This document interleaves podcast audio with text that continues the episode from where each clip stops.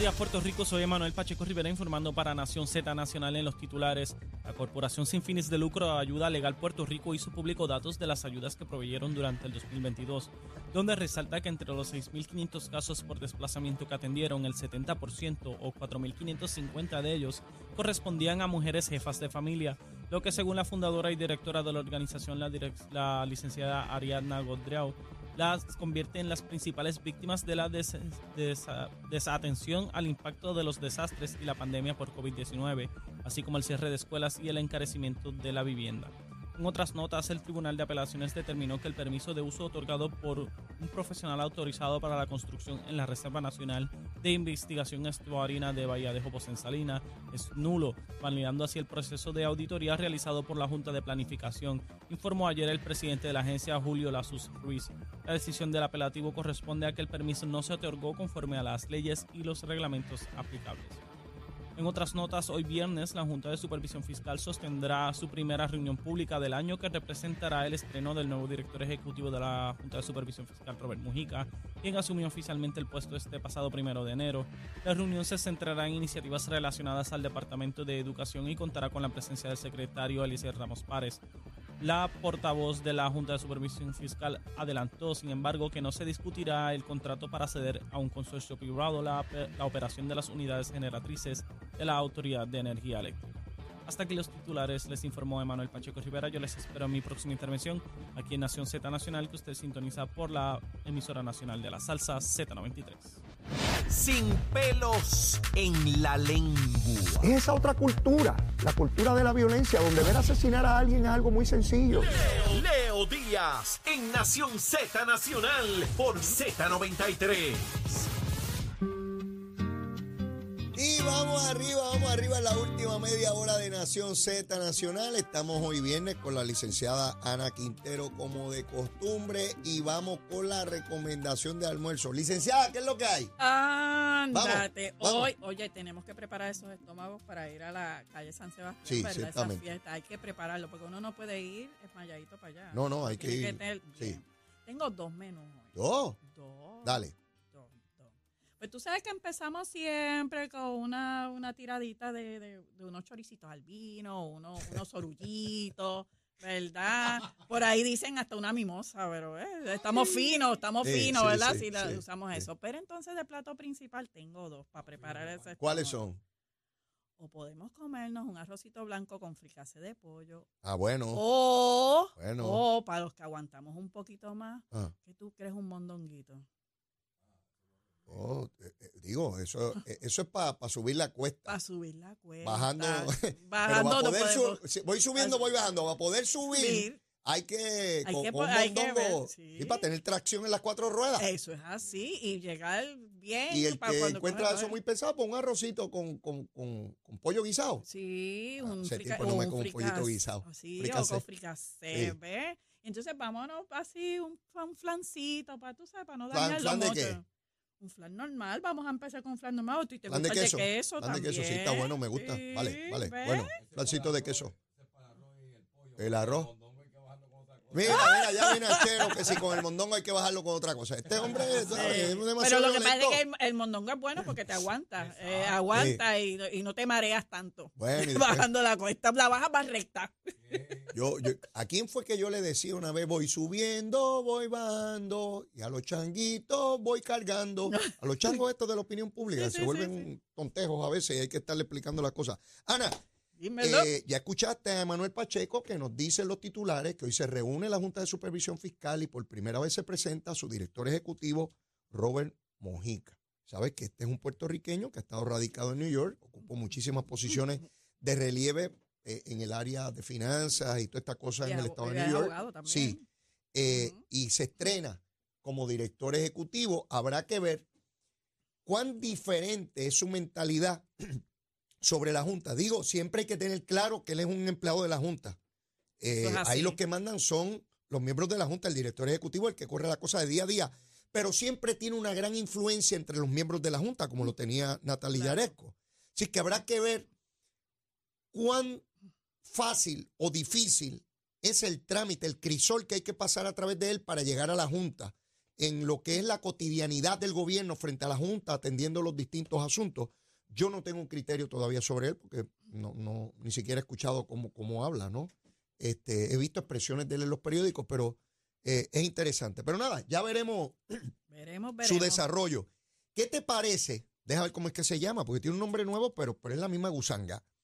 Fondo de Servicios Esenciales Municipales. Así se llama el El nuevo fondo fo- de, de equiparación. el mismo fondo de equiparación. ¿Qué es esto? El fondo que históricamente ha habido para darle unos chavitos a los municipios más pobres, para, se llama de equiparación porque es para tratarlos de equiparar con los municipios que, tienen mayores tienen recursos. sí. La Junta ha tenido históricamente una oposición de principio a que si los municipios no tienen dinero, pues no tienen justificación para su existencia administrativa Así es. eh, y operacional. Así es que pues eliminen esos municipios. Sin embargo, el gobernador entiende que hay que darle los recursos a esos municipios y está proponiendo el Fondo de Servicios Esenciales Municipales, 150 millones destinados a ese fondo.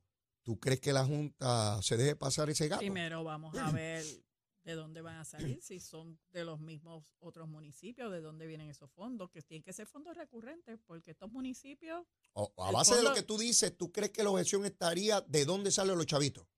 eso es lo que busca la Junta. Ok. Eso es lo primero que busca la Junta. Ok, ¿tú quieres eso? ¿De dónde sale?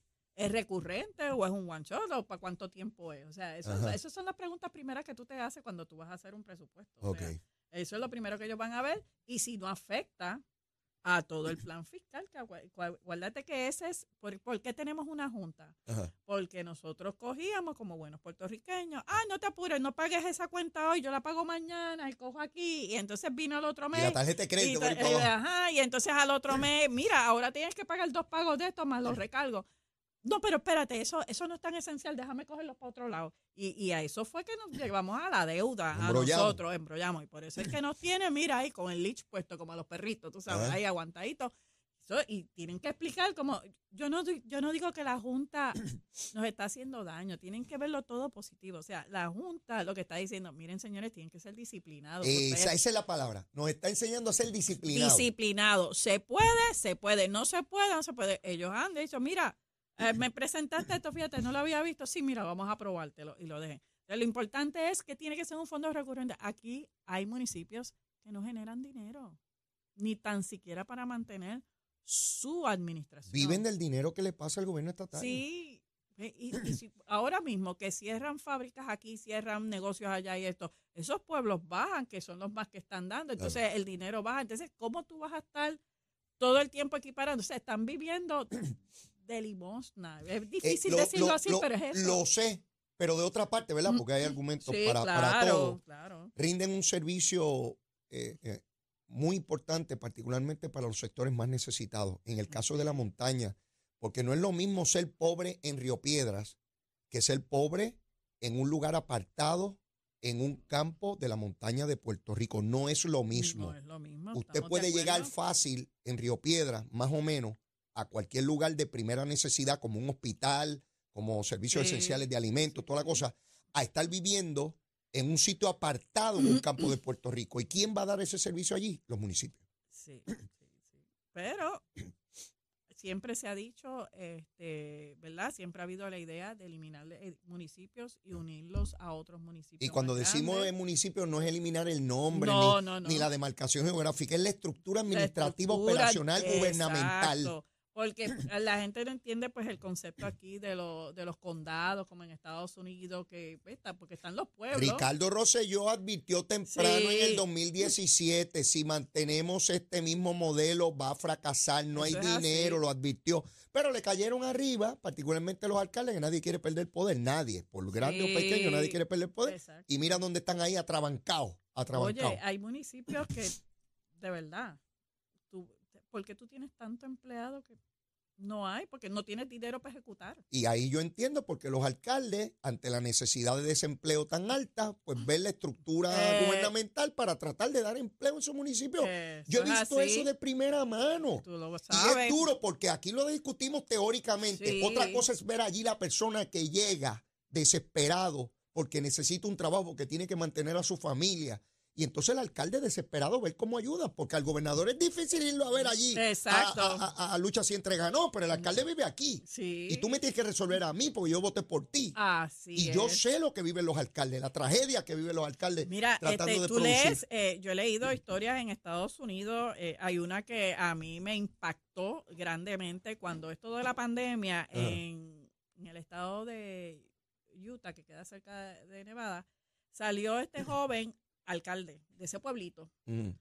Obviamente él no cobraba realmente por alcalde, porque tú sabes que allí hay muchos pueblos, como pasa aquí en Puerto Rico. Es Ajá. que aquí creen que en Estados Unidos es diferente, es lo mismo. Hay pueblitos que hay que la- hasta el alcalde tiene que trabajar y trabaja de noche y tiene más que un, un administrador Así es. durante el día. Eh, lo más esencial es la policía, que son el sheriff y dos más. Ah.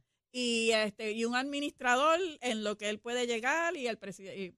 Todo lo demás, todo el mundo trabaja y se reúnen de noche en esos pueblitos. ¿Ok? Y hay más vacas que habitantes. Y este muchacho, esta historia me, me llama la atención, era grupier en, en Nevada y Lago Cortita. Y entonces con la pandemia, ustedes saben qué fue, se cerró todo. Ajá. El que da desempleado queda sin dinero. El alcaldecito del pueblo, Ajá. el que manda. Y se tuvo que ir a, un, a una entidad sin fines de lucro a buscar comida. Cuando se enteran ellos que era el alcalde, eso, que son esas entidades que vienen, pues lo, lo, lo ponen a trabajar allí en lo que él vuelve a trabajar. A lo que voy es, están dispuestos las personas que corren para posiciones políticas, trabajar y dar el servicio eh, por una dieta. No, de no, no, no plantees eso, Eso- porque va a haber una revuelta. Pero, lucha pero es que es que hay una situación bien difícil. Nadie se va a mover para allá, Ana. Yo lo sé, Olvídate de pero, eso, pero, de eso. pero mucho Ana, te puedes ir a Utah o te puedes ir a las Islas Galápagos y nadie va a bregar con eso. Nadie Olvídate de quiere perder, tú Mira, sabes. quiero que nos movamos Sí. rápidamente, bueno, nos queda poco tiempo, a la determinación eh, judicial que se dio ayer, Sí, favoreciendo la determinación del alcalde de San Juan Miguel Romero, que prohibía o prohíbe, y validada ahora por los tribunales, de que personas con licencia de portar armas legalmente no puedan entrar con esas armas a las guaguas que opera el municipio de San Juan para transportar las personas hasta las fiestas de la calle San Sebastián. Hubo una agrupación que cuestionó esto, eh, diciendo que era inválido, y el tribunal dijo que igual manera que en el, eh, que en el tribunal usted no puede llegar con la pistola a, a la sala, igual que usted no puede entrar al Capitolio con una pistola a una vista pública, hay lugares que tienen que el Estado, el gobierno, ya sea estatal o municipal, pueden establecer límites porque no es un derecho irrestricto, ilimitado el poseer armas de fuego y por tanto validó la determinación del alcalde. Quiere decir que cuando yo me monte hoy y mañana con mi esposa y mi hija para ir a la fiesta, nadie puede tener un arma en Mira, la guagua. esto, esto es así. Este, el tener alma en Puerto Rico no es un derecho absoluto. No es que yo soy puertorriqueño, soy ciudadano americano y me tienes que dar ahí, presento la licencia y me dan el alma. No. Inclusive, la licencia de conducir no es un derecho absoluto. ¿Por qué? Porque tú primero tienes que coger un examen teórico y después un examen práctico para obtener la licencia. No es que cumplí los 16 años y llego allí, firmo y me dan la licencia. O sea, tenemos que saber que hay cosas que son que no son derechos absolutos.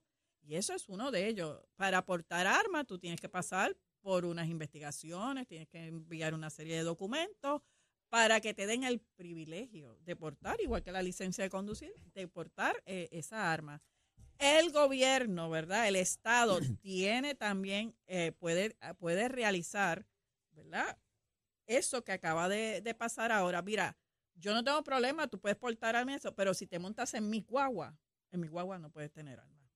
La tenga o no la tenga, esa es mi decisión. Igual que puedo ir a lugares, a un teatro, y allí se reservan Sí, el derecho a admisión. admisión. Y usted no puede entrar aquí con armas. Oye, y eso es más, porque, pelota, te dicen baloncesto. reserva en derecho a admisión y, y cuál, es, y cuál es tu reserva. Que vaya pelú, que vaya sin maquillaje, o sea, no te lo dicen. ¿Me reservo el derecho a admisión o de qué? O sea, yo no, ¿De pu- qué? yo no puedo llegar a- en, en- en- en pantalones cortos a una ópera y en chancletas. Pero es que no te lo dicen. Bueno, pero, pero ellos se reservan el derecho de admisión. pero es tan genérico. Exacto. Yo siempre lo digo, yo digo, se reserva el derecho a admisión, ¿me dejarán pasar hoy? Mm. Porque yo no sé por qué, o sea, a mí no me... Hay lugares que sí te ponen un cartelito, no se admiten perros, no se admiten, a menos que sean de servicio, no se admiten pantalones cortos. Hay sitios que sí te hacen la enumeración, pero esto genérico es que cuando me dé la gana, a la hora que me dé la gana, que dije que este era imprudente, ah, te tienes que ir porque yo me reservo de, eh, admisión de los imprudentes. No puedes beber no cerveza en botella. Ajá. Pero no te lo dicen hasta que tú entras allí, te pones gracioso, no queremos graciosos así. Mm. Te tienes que ir porque yo me reservo el derecho de admisión. Ya hasta ahí llegaste tú. ¿Sabes? Eh, eh, para que tú veas, oye, el municipio fue claro, yo no los quiero con esto porque ese es el derecho que yo tengo de evitar cualquier circunstancia. Todo el que tenga arma de fuego legal, Es un privilegio. sí, y puede llegar a la fiesta de San Sebastián, Sí. pero llega o caminando, o en taxi, o en Uber. Exacto. Pero en la guagua del en municipio, ya- ¿no? En yegua, en caballo, Nadie en le está restringiendo, fíjate bien, nadie le está restringiendo a que no vaya a la fiesta. A nadie. Ni que vaya armado legalmente. Ni que- Lo que armado, no puede exacto. ir en ese vehículo. En ese vehículo, municipio. pues. Es igual en tu carro. ¿Tú permites que en tu carro fumen? No, mi carro no. ¿Verdad? Mi carro no. Mira, yo me reservo el derecho de admisión. Así Ana, es. llegamos a la hora que, llegamos a la hora que, agradecido de tu participación.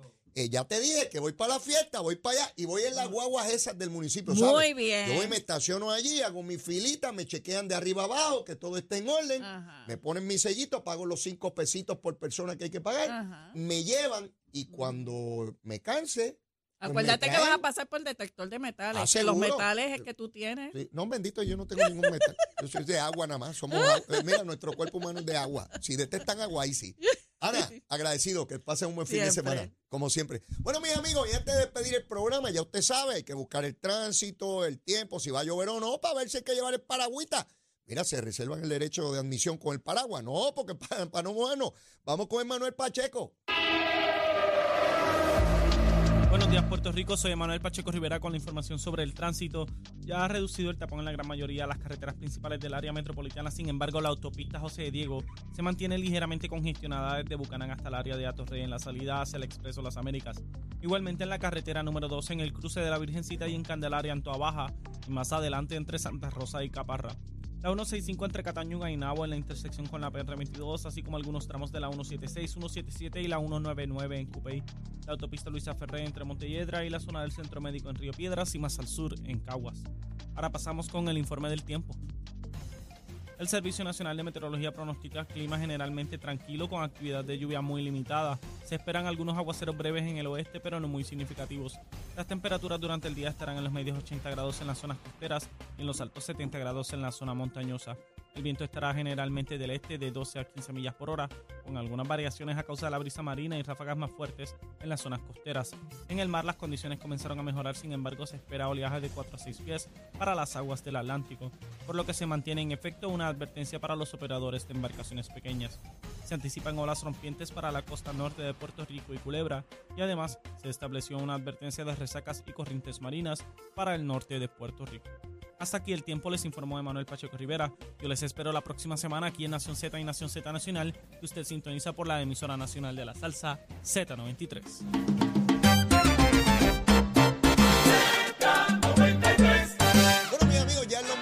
Finales, mire, el código electoral, las enmiendas que quieren hacerle a la ley electoral que fueron aprobadas en Senado, pero la Cámara las destruyó, regresan ahora al Senado, supuestamente en febrero para los enamorados. Van a ver, yo no creo que va a haber ninguna enmienda, ahí no se van a poner de acuerdo sobre esa gusanga. Pero mire, voy subiendo, voy bajando, mire, eso es hoy, hay que ir para allá a pasarla bien, seguro que sí, a las fiestas de la calle San Sebastián. Mire, vaya para allá, disfruten grande todo el fin de semana. Y el ruego de siempre.